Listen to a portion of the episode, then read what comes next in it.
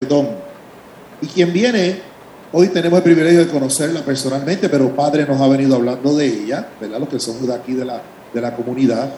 Ella tiene un libro que está aquí en la librería, se llama Me pasó a mí. Es psicóloga clínica, especialista en terapia de la conducta infantil, consejera en salud mental, ofrece conferencias como la psicología del perdón, la autoestima bajo los ojos de Dios, Emergency Kit para mamá, rivalidad entre hermanos y otros. Viene de la, desde la parroquia Prince of Peace en Miami y, bien importante aún, felizmente casada por 26 años. Tiene dos hijos y serán abuelos próximamente. Y es su primera convivencia para la gloria de Dios. Recibamos a la doctora Doris Carolina Que ya siente el calor de Santa Que siente el calor de aquí, de la convivencia, porque es su primera y que no sea la última. La primera de muchas. Nuestro querido hermano Rafi, sacristán, va a orar por ella y todos ustedes. Nos ponemos de pie, como siempre ponemos nuestra mano izquierda en el corazón y extendemos nuestra mano derecha sobre ella. Señor, primero que nada te damos gracias por esta mañana tan hermosa que nos has regalado. Te pedimos que bendiga a esta hermana, que también es un regalo tuyo, Señor, que sea a través de ella estas palabras que tú tienes para nosotros y que nosotros seamos receptivos para todo aquello que tú traes para nosotros. Esto, Señor, te lo pedimos en el nombre del Padre, del Hijo y del Espíritu Santo. Amén.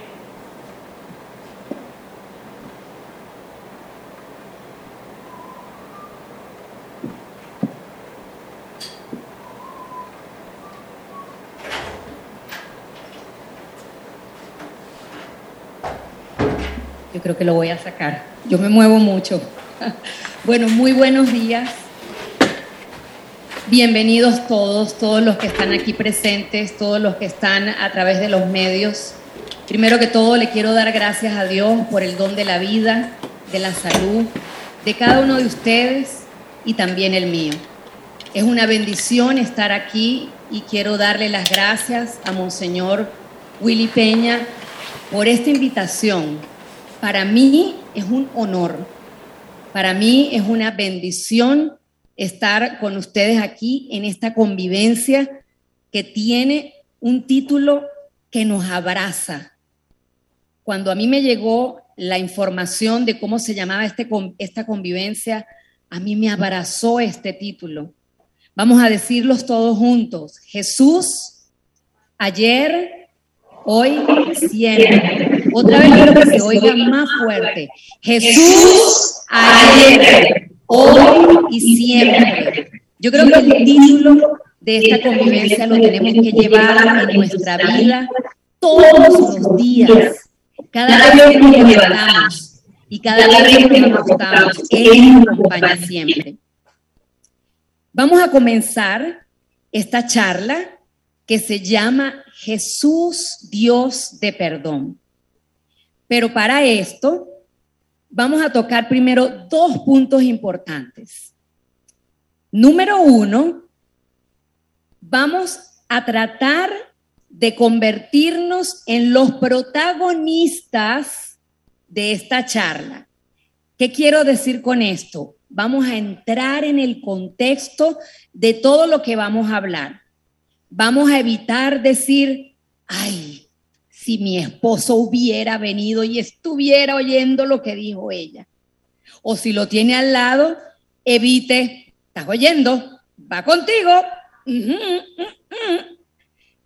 O se lo voy a grabar para ir a contárselo a mi hijo, o a mi suegra, o a mi hermana, o a mi hermano, o a mi mamá.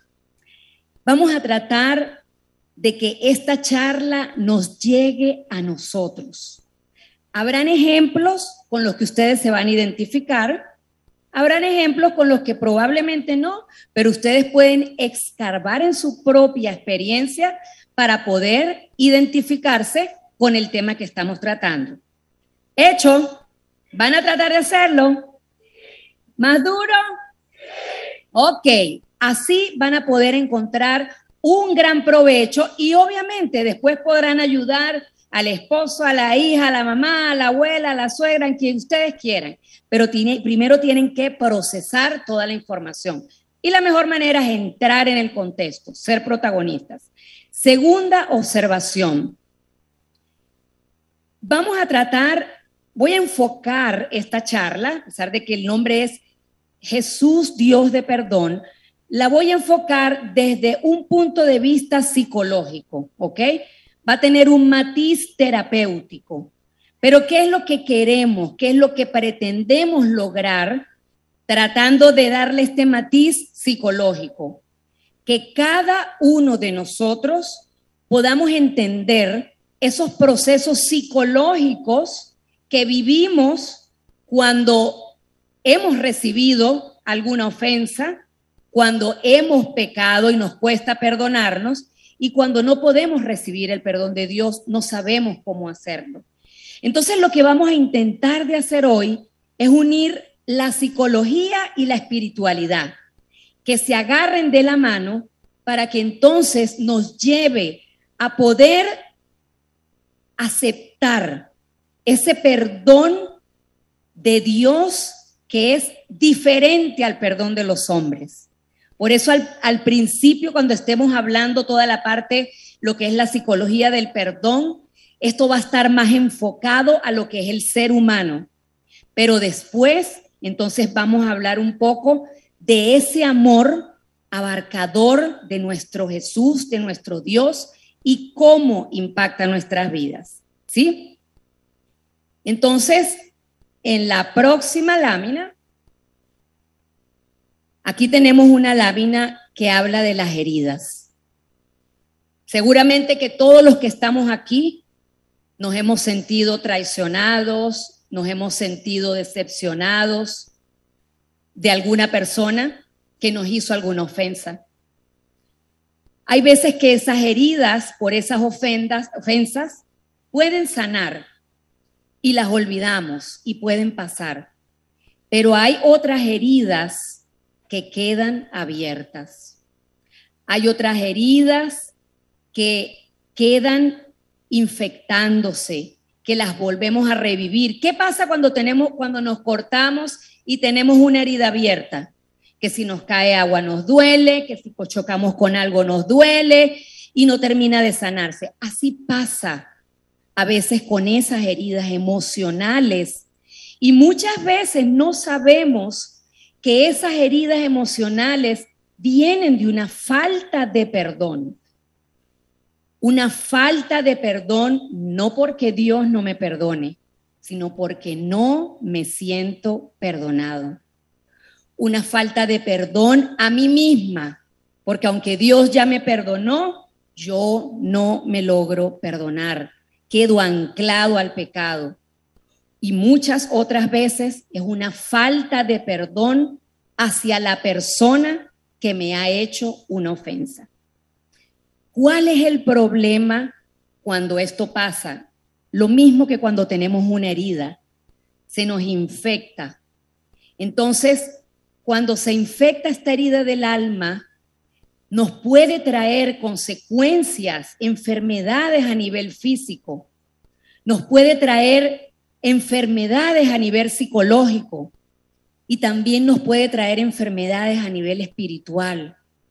Y por eso muchas veces ustedes ven, conocen personas que se lo viven amargadas, tristes, irritables. Inclusive pueden ser personas que vayan a misa, pero, pero hay algo, hay algo, hay algo, hay algo que no han terminado de procesar. Entonces, lo que queremos hoy es tratar de identificar cuáles son esas heridas que no hemos podido trabajar, que no hemos podido sanar, para entonces poder de alguna manera abrirnos a ese amor y a ese perdón abarcador de nuestro Señor. La próxima lámina, por favor. Vamos a tratar de entender un poco lo que es el perdón. Primero vamos a decir lo que no es el perdón y luego vamos a hablar de lo que sí es el perdón. ¿Por qué preferí comenzando a hablar de lo que no es el perdón? Porque hay muchos falsos conceptos acerca del perdón.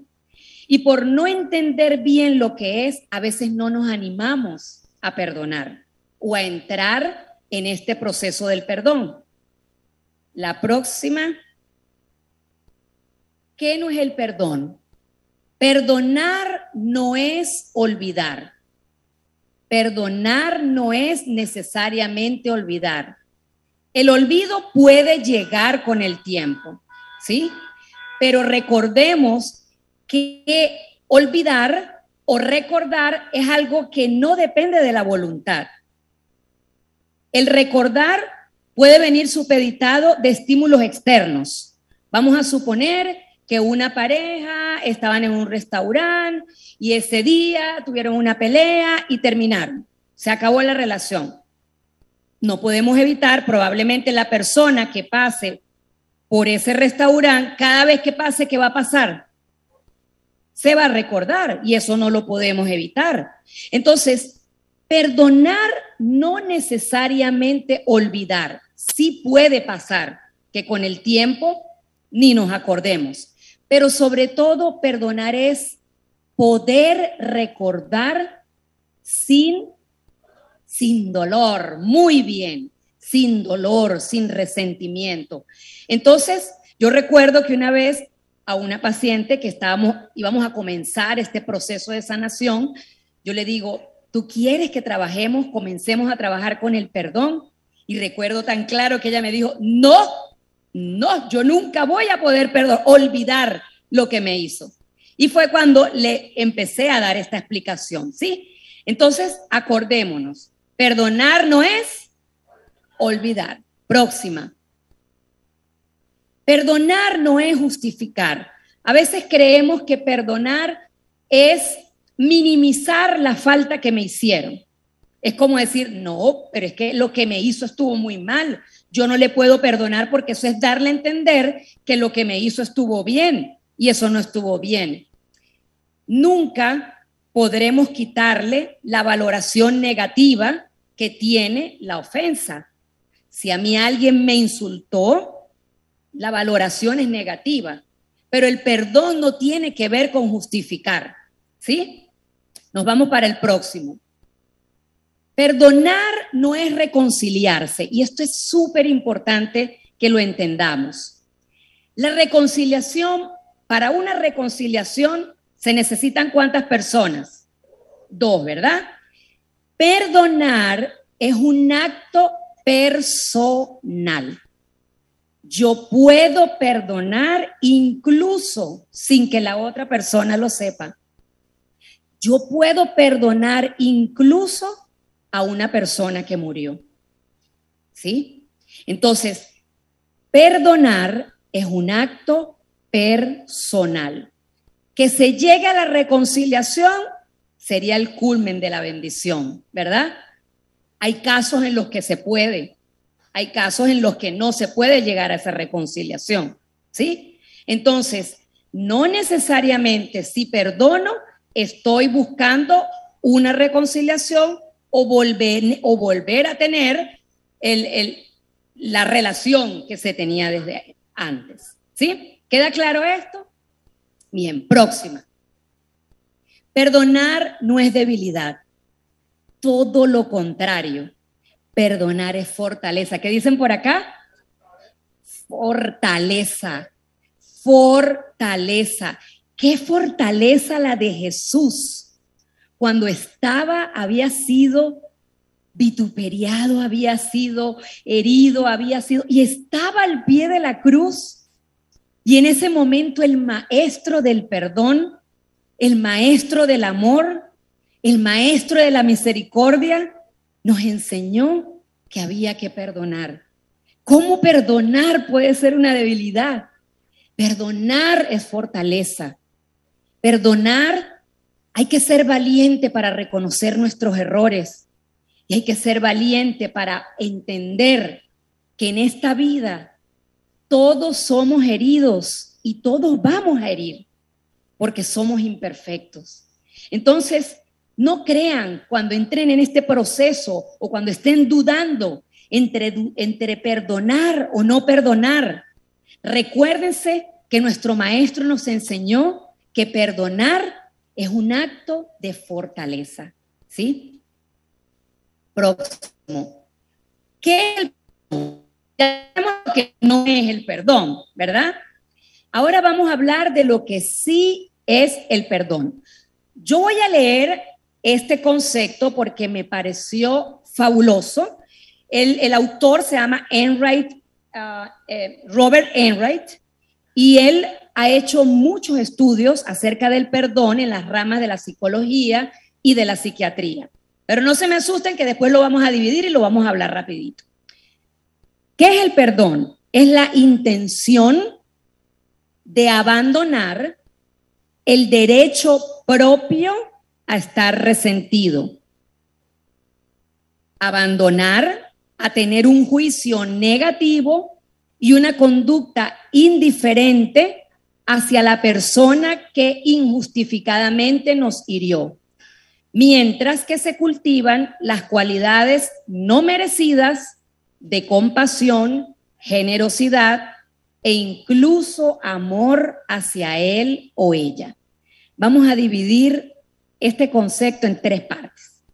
La primera es la intención de abandonar el derecho propio a estar resentido. Es decir, cuando nos ofenden, tengo derecho a que me duela.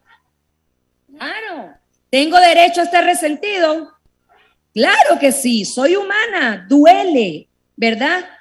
Pero yo renuncio a ese derecho. ¿Saben por qué? Una vez tenía otra persona en consulta y me dijo, no quiero entrar en el proceso de perdón porque esa persona no se merece mi perdón.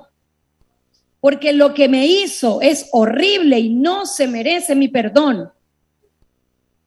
Con lágrimas en los ojos porque yo sabía de lo que estaba hablando, le dije, probablemente no se lo merece.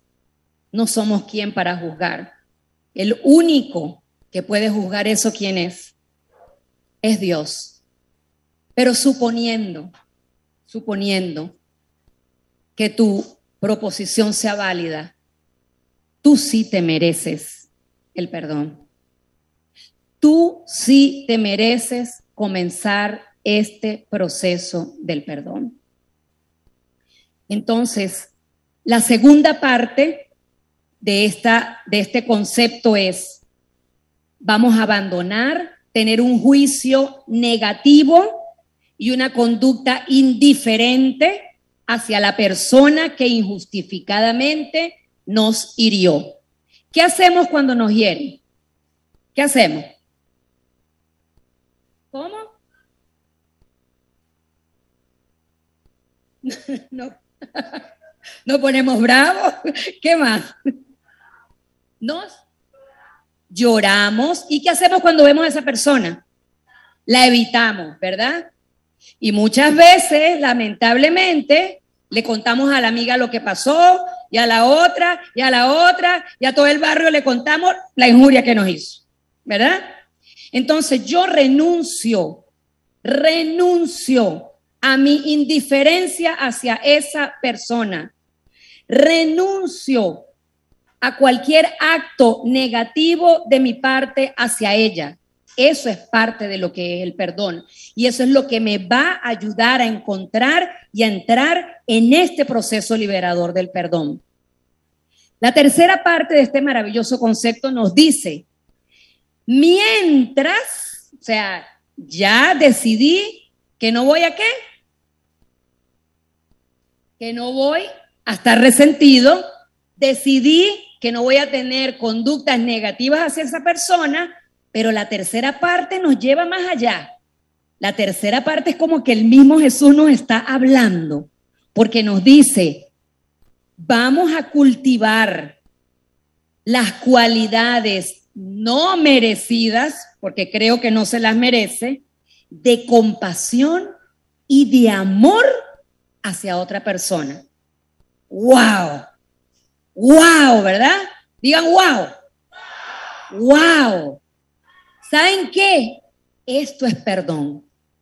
Este es el perdón al cual estamos llamados.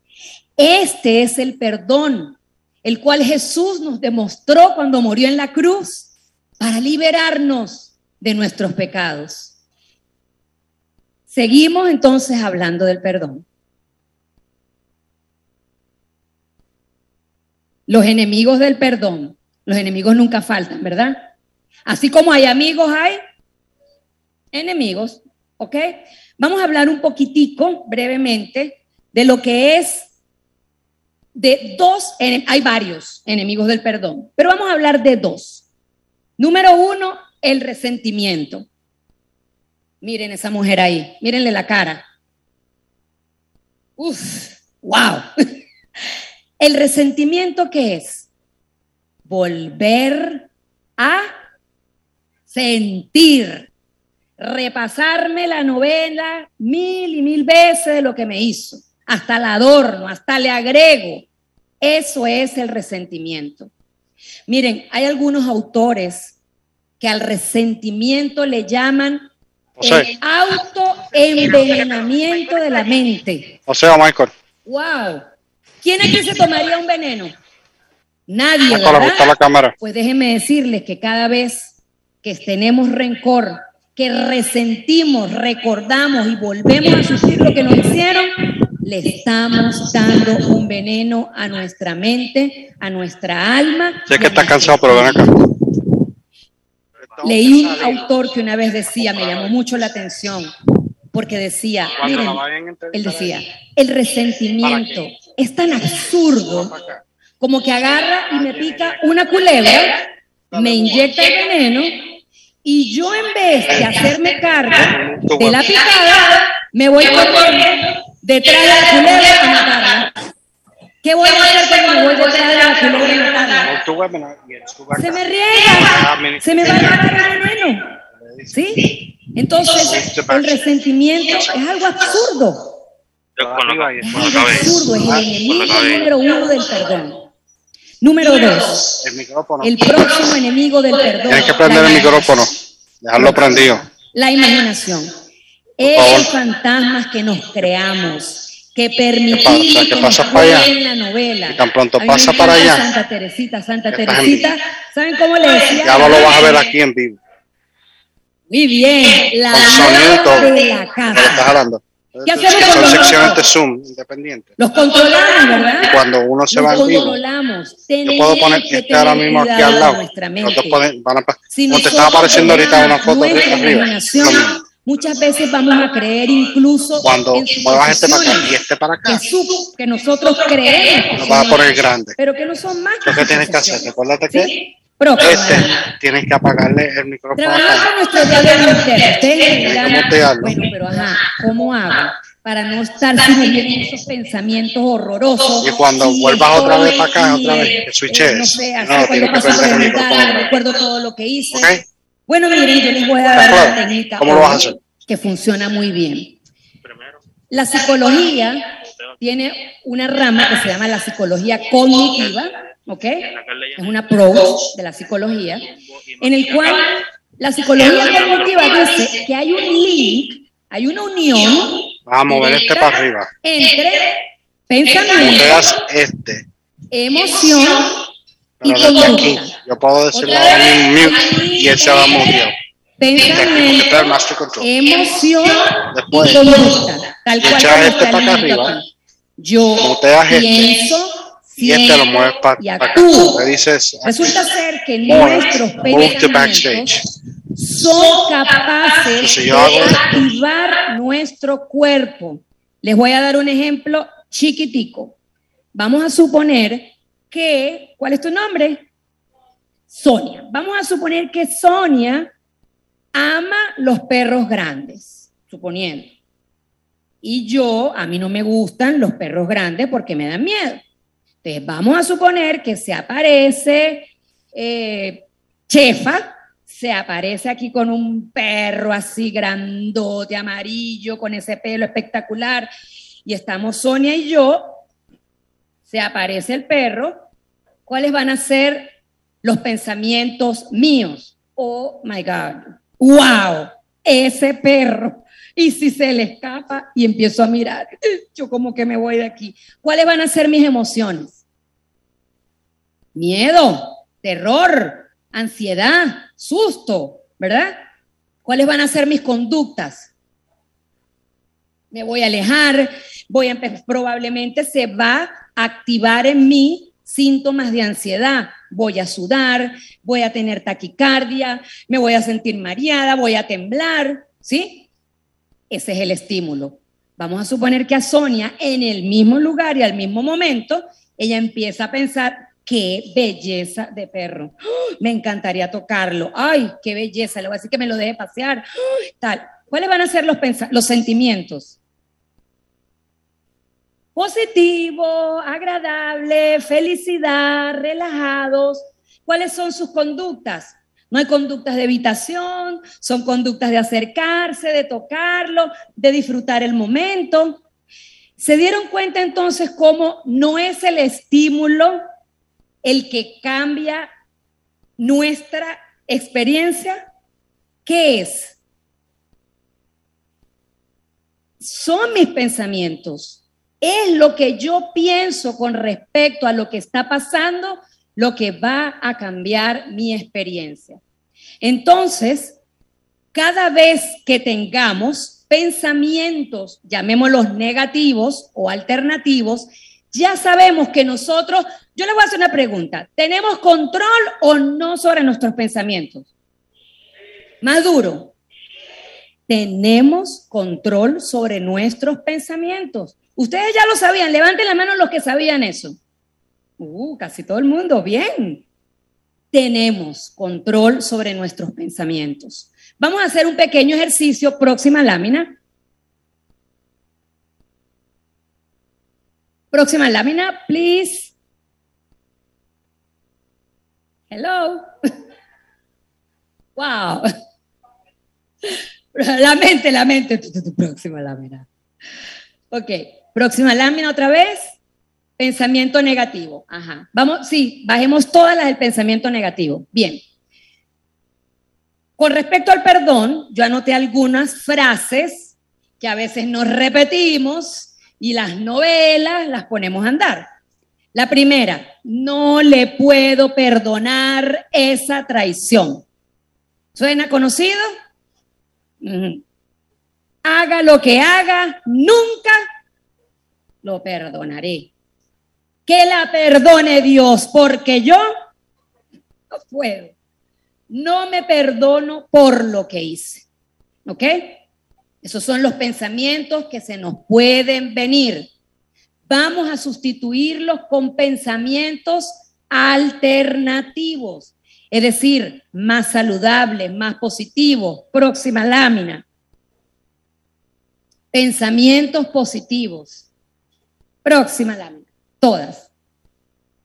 Para no le puedo perdonar esa traición, puedo decirme, todos tenemos derecho a otra oportunidad. Eso nos los enseñó Jesús con María Magdalena, cuando la iban a apedrear porque la encontraron en pecado.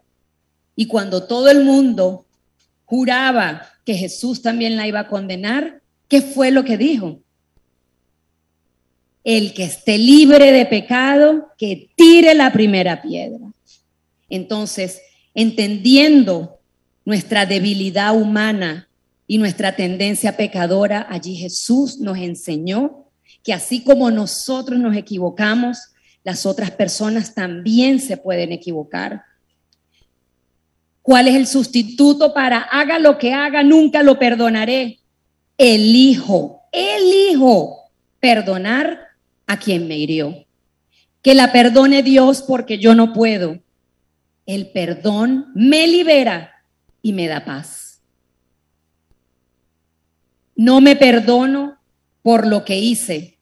Acepto mis errores y me perdono para seguir adelante. ¿Vieron que es posible? Recuérdense algo, quiero que no lo olviden, anótenlo si quieren. Nuestro cerebro es una computadora, ¿sí? Y lo que le metamos es lo que vamos a sacar, ¿sí?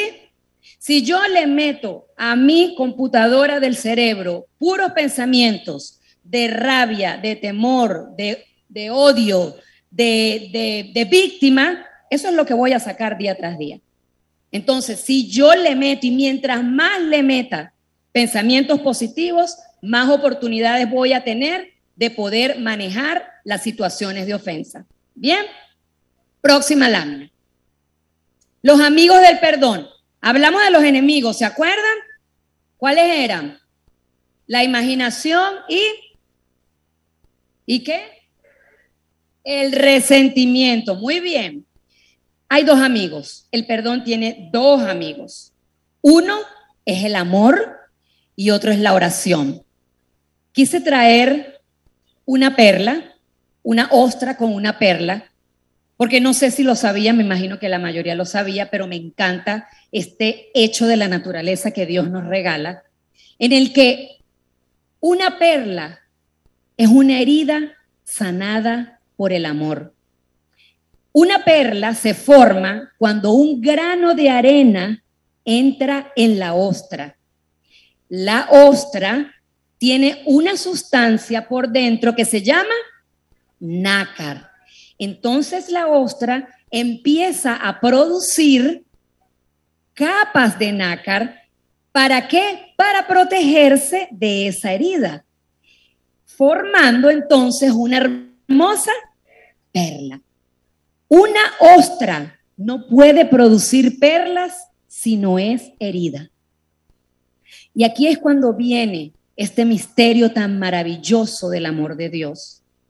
Dios es capaz en su infinita misericordia y en su infinito poder de transformar nuestras heridas en perlas. Ese abuso que viví, ese maltrato que viví, ese golpe, esa enfermedad, esa traición, Jesús, Dios Todopoderoso, lo puede transformar en perlas. Digo amén. Más duro, amén. Bien. Cuando yo digo amor, capas de amor, ustedes me dirán, hmm, ¿cómo capas de amor cuando me han hecho una herida? Cuando me han ofendido. ¿Cuál es esa capa de amor? Una capa de amor es la oración. Puedo orar por la persona que me ofendió. Pero ojo, no es que voy a decir, Dios, papá Dios, en el nombre de Jesucristo, llévatelo lejos, que no lo quiero ver más. Pero bien lejos. Y además que aprenda la lección, porque eso no se le hace a nadie. No, no, no, no, no, no. Esa no es la oración que Jesús realmente va Es esa oración que viene del corazón. Esa oración que es, te pido por sus necesidades. Te pido que no vaya haciendo el mal por donde vaya. Te pido que vuelva a ti. Te pido que te que lo te pido que él o ella te conozca, conozca de su amor, para que entonces, lejos de hacer el mal, pueda hacer el bien a las personas. Esa es la oración. Oración sencilla, oración del corazón. ¿Sí? Eh, hay otra como estoy de tiempo, hay otra, hay otra manera que a mí me encanta, siempre lo digo cuando estamos hablando de estas capas de amor, y es ser humilde.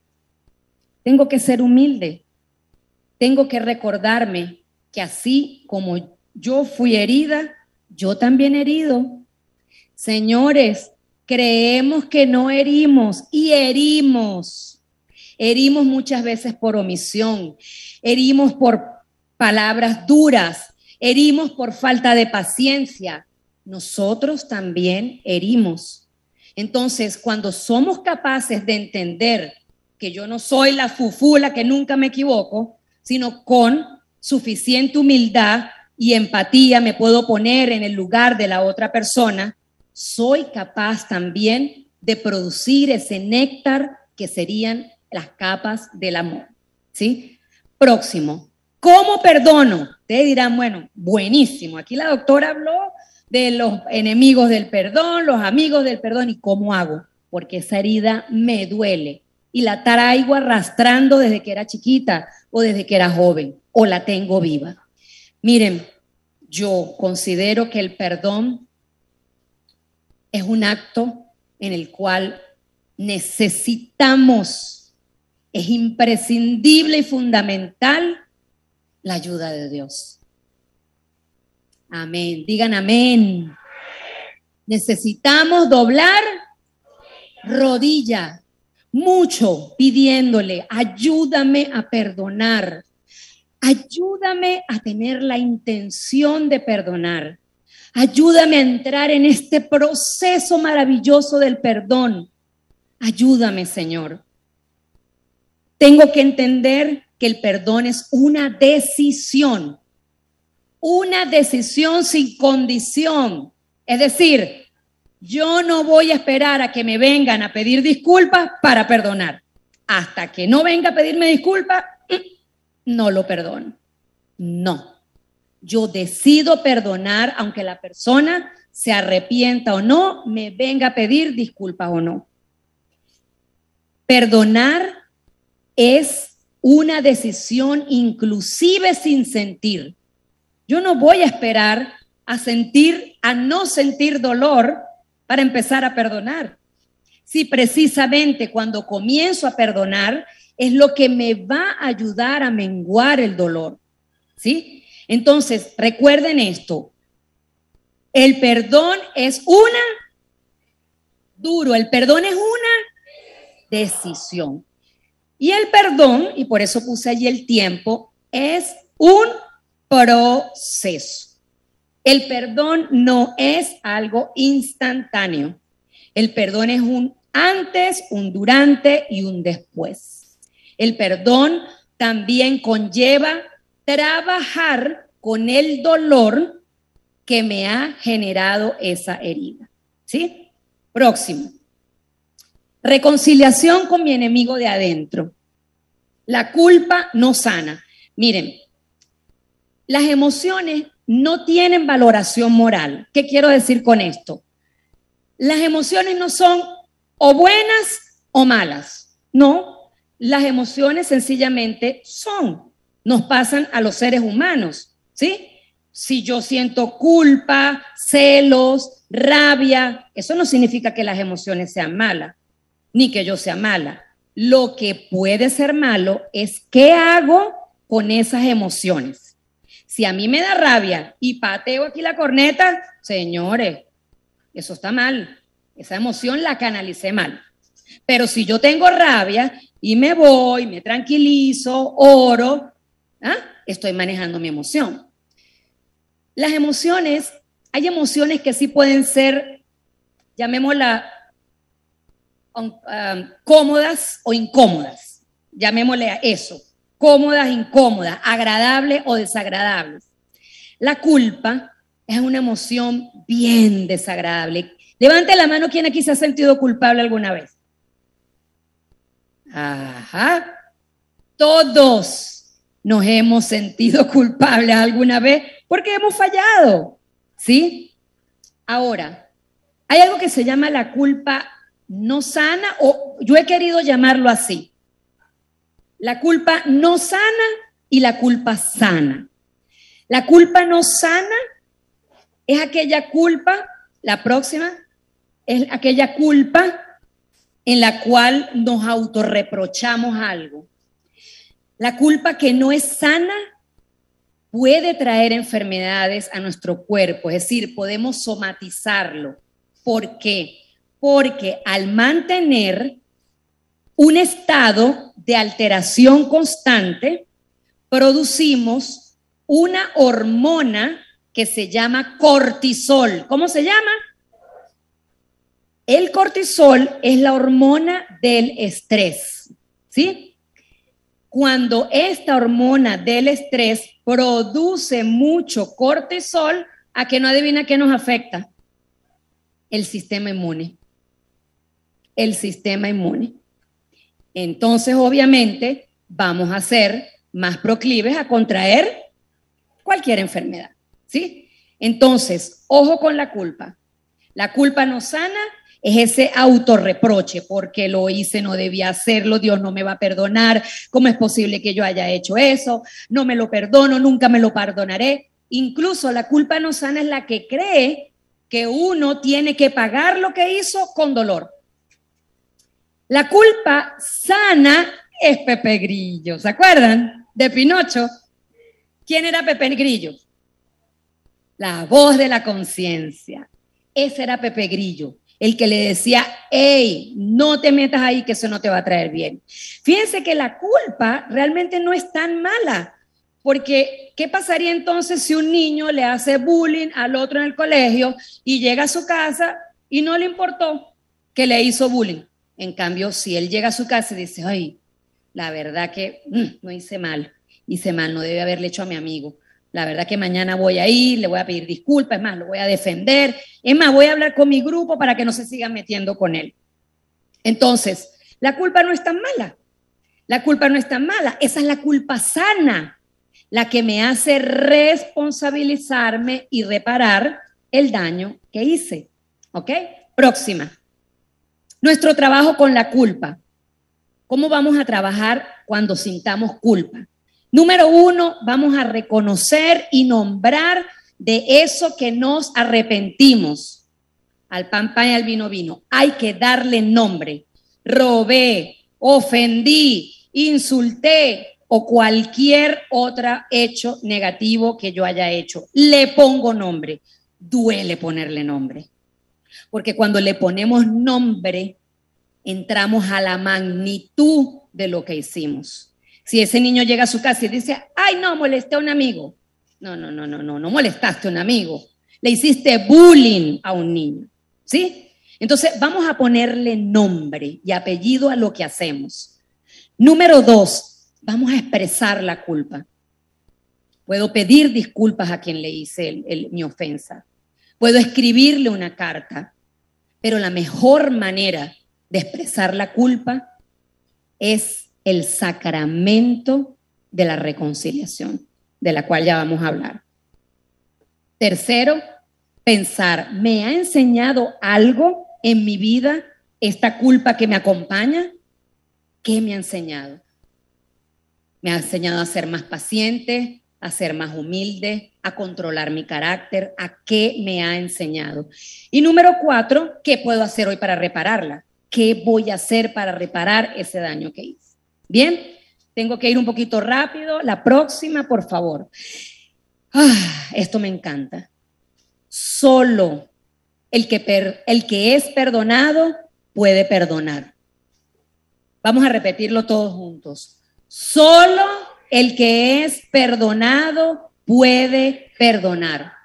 Cuando venía en el avión, cada vez que uno se monta en un avión hay una zafata que le está diciendo qué hacer, si hay una descompresión, esas van a salir unas mascarillas y le dice, antes de ayudar a una persona, primero póngase usted la mascarilla y luego, si hubiera necesidad, va a ayudar a la otra persona. Pero primero nos ponemos nosotros la mascarilla, porque si no, eso va a ser un despelote ahí, yo y tratando de poner la mascarilla. No, terrible. Entonces, para perdonar, primero nos necesitamos sentir perdonados. El perdón de Dios, miren, es una necesidad. Bendito sea Dios, Señor. ¿Cuál es su nombre? Roberto, qué lindo le salió del alma, me llegó. Bendito sea Dios. ¿Por qué es una necesidad perdonar? Miren, cuando nos sentimos perdonados por Dios, nos sentimos amados. Cuando nos sentimos amados, nos sentimos protegidos, ¿verdad? Como cuando nos sentimos amados por mi mamá, por mi papá, oh, y sentimos que puedo ir con mi mamá hasta el fin del mundo con mi papá, que no me va a pasar nada. Hay un, hay un cuento rapidito, hay un cuento rapidito, ay no, no me da tiempo. bueno, eh, lo digo, lo digo rapidito. El cuento es rapidito. Había una vez un, niño que estaba en el avión, hablando de aviones, estaba en el avión y le dice, em, ah, eh, viene una turbulencia. Ay, no me le vayan a agarrar miedo aquí a los aviones, ¿no? Por favor. Viene una turbulencia, y se mueve, y se mueve, y se mueve. Entonces el señor que estaba al lado del niñito, así asustado, y se revisaba el cinturón, y, y el muchachito, ah, tranquilito, jugando con su video, su cosa. Cuando pasa la turbulencia, el Señor le dice, al, al niño le dice, mi hijo, y es que usted no sintió nada de miedo porque había una turbulencia, ¿sabe? Y el niño le dice, no, no sentí miedo. No, ¿y cómo hiciste para no sentir miedo? Ah, porque el piloto es mi papá. Qué belleza, ¿verdad? Pues el piloto de nuestra vida es papá Dios. Cuando aceptamos ese amor, nos sentimos protegidos por Él. Y entonces la vida es dinámica, la vida nos va a traer tantas cosas. La vida nos va a traer salud, la vida nos va a traer enfermedad, éxito, fracaso, alegría, tristeza. Pero ¿saben qué? Sentirnos amados y perdonados por Dios va a hacer la diferencia. Amén. Segundo, Jesús ya canceló mi deuda, pero yo me lo creo. Yo me lo creo. Miren, conozco una persona, a varias, pero hay una que es cercana a mí y me da mucho dolor porque esta persona no ha aceptado el perdón de Dios. Se ha ido a confesar en numerosas ocasiones y no ha aceptado el perdón de Dios. Entonces, ya él lo perdonó, pero él no se lo cree. Y esta persona se lo vive triste, sin ánimo, sin proyectos. Cuando le pasa algo malo, dice, me lo merecía, si es que esto lo claro, eso me pasa porque yo no fui bueno o por cualquier cosa. Miren, hay, hay una santa, Santa Teresita decía, mi confianza no está en mi santidad, mi confianza está en la misericordia de Dios. Amén. Santa Teresa de Ávila decía, primero me cansé yo de pecar antes que Jesús de perdonarme. Ah, amén. Amén. Entonces, creámonos que nos perdonó.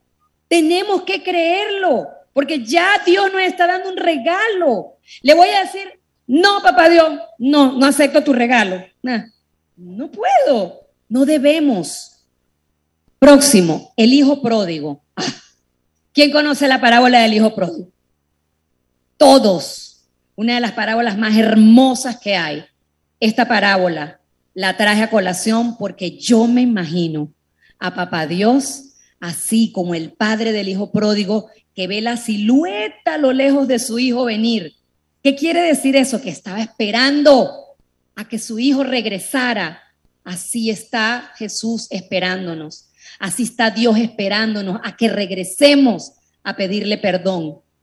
Dios nos va a perdonar. Siempre va a estar esperándonos con un perdón del tamaño de nuestro pecado. Entonces, animémonos. ¿Qué puedo hacer para recibir su perdón? Próxima lámina. El sacramento de... Duro el sacramento de Miren, entre tantas riquezas de nuestra iglesia católica, esto es uno de los más grandes. ¿Saben cómo me imagino yo cada vez que me voy a confesión? Que vuelvo a nacer de nuevo. Ustedes se imaginan, ustedes recién naciditos con, con horas de nacido, ¿cómo los miraría su mamá? con aquella ternura, con aquella cuidándolos, con aquel amor, con aquel... Así nos mira el Señor. Así nos mira Él cada vez que vamos al sacramento de la reconciliación, porque Él lo dice en su palabra, echaré sus pecados al fondo del, del mar. Sus pecados rojos como escarlata los transformaré en blancos como la nieve. Él puede hacerlo, nosotros no. Nosotros tenemos que trabajarnos ese proceso de perdón, ¿verdad? Nosotros tenemos que vivir y entender todo lo de la psicología del perdón para poder llegar a ese culmen. Dios no. Dios no. Dios es el maestro del perdón. Entonces, el sacramento de la reconciliación es la mejor oportunidad. Si nosotros pudiéramos ver las gracias, si pudiéramos pesar en oro las gracias que recibimos cada vez que nos confesáramos, Mire, Santa Bernadita sí que es verdad que le llegaría hasta Isla Verde, hasta, no conozco mucho, pero lo que he conocido, bien lejos las líneas tratando de confesarse. pero no lo sabemos o no lo queremos conocer. Yo los animo, cuando yo tengo pacientes, yo los animo a que si hay, o sea, si veo que cabe el caso, los animo a que hagan una confesión de toda su vida. Es como cuando uno va a hacer una limpieza que saca todo y solamente deja lo que sirve. Así. Sentarse con una, un buen folleto que nos ayude a revisarnos el alma y hacer una confesión de toda la vida. Eso es lo más liberador que hay. El que no pueda asistir al sacramento de la confesión para ser absueltos, porque están viviendo una situación irregular, una situación irregular puede ser un divorcio, eh, una situación, bueno, tantas cosas que no, no voy a ahondar en esto. Pues sencillamente trate de salir de esa situación irregular. Trate de buscar poder ponerse en paz con Dios, consigo mismo a través del sacramento de la reconciliación. Busque hacerlo. Y si no, bueno, pueden buscar al sacerdote que los ayude a tener eh, cómo, cómo manejar esto, ¿sí? Eh, habría más que decir, pero eso sería otra charla. Próximo. Los beneficios del perdón. ¿Qué va a pasar cuando nos animemos a perdonar? Miren, va a haber reducción del dolor crónico, de los trastornos cardiovasculares y la presión arterial. Aquí en Puerto Rico, cuando nos decidamos aceptar el amor de Dios, resulta que la farmacia van a decir, hey, ¿Qué hago con los sartán? ¿Qué hago con la anlodipina? ¿Qué hago con los, con los medicamentos de la atención? Porque vamos a sentir para la gloria de Dios y Dios mediante alivio en nuestras dolencias físicas, ¿sí? Disminuye depresión y ansiedad, reducción de la conducta violenta, el empoderamiento personal, y paz en el espíritu. Nueve minutos. Esa paz en el espíritu. Esa paz que nos permite, a pesar de las contradicciones y de los problemas que hay afuera, saberme amada, saber que Dios está conmigo y saber que todo lo que pasa, Dios lo puede transformar en bendición, en bendición. Y la última lámina, vamos a hacer una actividad, ¿ok? vamos a hacer una actividad. Para esta actividad, yo te aviso, quiero que todos se relajen, si quieren, si pueden, suelten lo que tienen en las manos. Vamos a cerrar los ojos porque eso nos va a pedir, nos va a ayudar a concentrarnos más. Esto es un ejercicio de visualización que nos va a permitir abrirnos inconscientemente o conscientemente un poco más a esa belleza que es el perdón de Dios. Cuando quiera, maestro.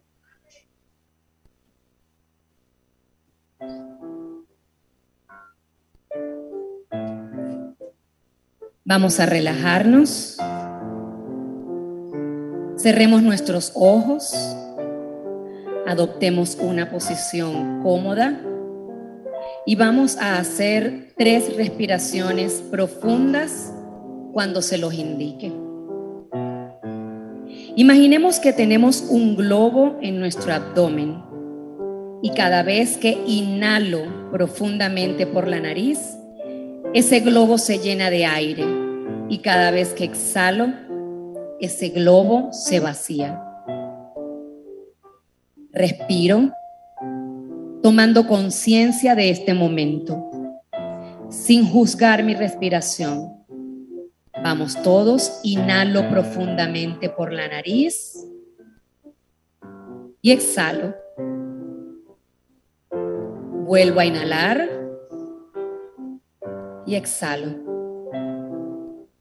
Piensa en alguna falta que tú hayas hecho a un ser querido. Puede ser reciente o del pasado. Tal vez fue a una amiga, a tu esposo, a tu hijo, a Dios. Cuando te diste cuenta de que fallaste y heriste a esa persona, ¿cómo te sentiste? Trata de recordar qué emoción tenías en tu corazón. Vergüenza, culpa, desesperanza, dolor, tristeza. Piensa en esas emociones.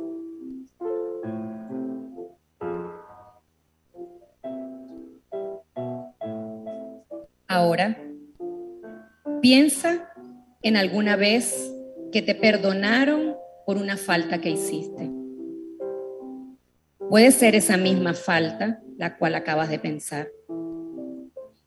Y si no es esa, entonces busca en tu memoria alguna vez que fuiste perdonada por tu esposa, por tu hija, por tu amigo, por Dios.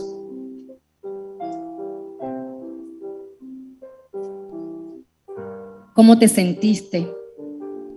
¿Cuáles fueron tus emociones? Alegría, esperanza, fuerza, amor, ilusión, ganas de empezar de nuevo. Ahora piensa en una falta que te hayan hecho. Puede ser reciente o del pasado pero piensa en una sola.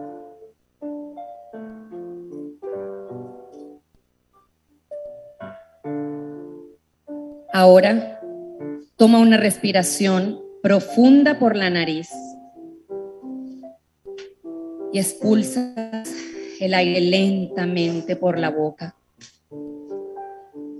Repetimos la respiración. Inhalamos. Exhalamos.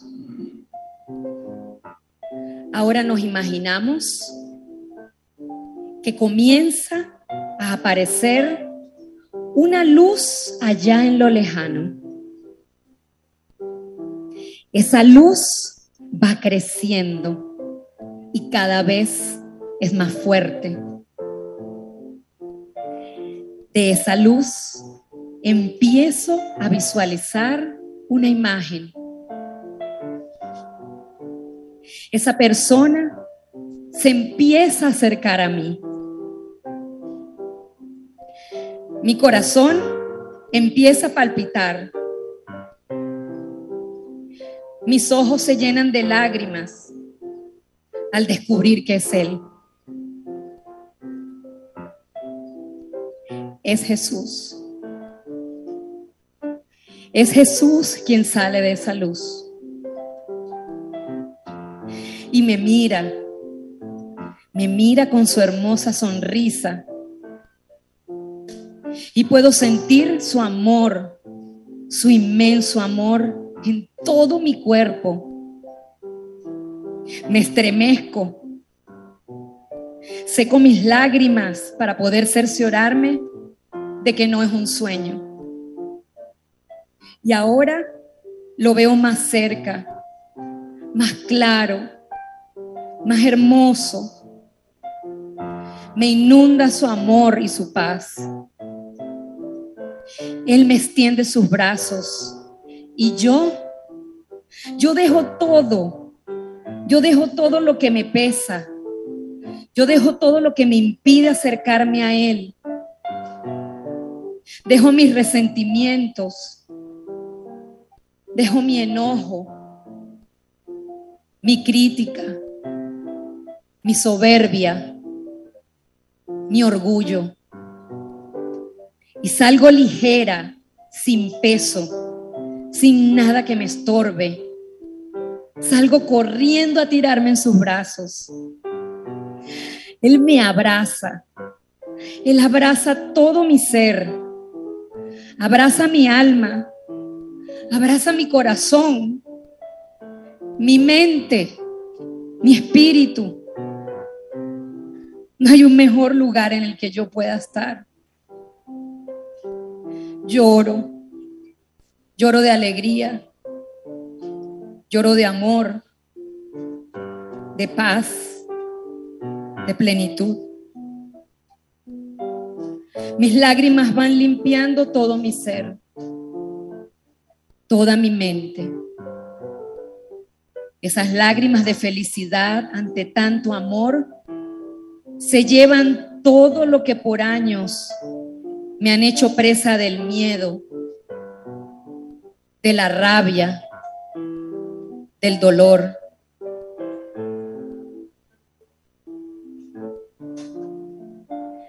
Ese abrazo eterno me hace una nueva persona, libre, en paz, plena. Ese abrazo eterno con mi Jesús quedará grabado en mi mente, en mi alma y en mi espíritu por el resto de mi vida.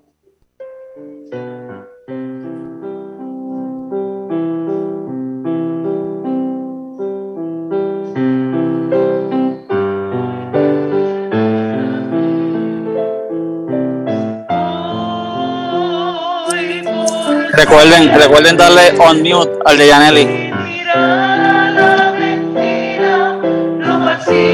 Hay que darle on mute.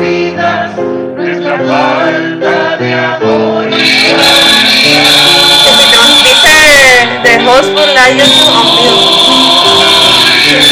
¿Tú me dejas decir? Michael, dale on mute. Que ya. Dile que ya. Que dice que ya. On mute. Que le dejo mi. ¡Ay, la máquina! ¿Tú me oyes a decir? Ahora sí.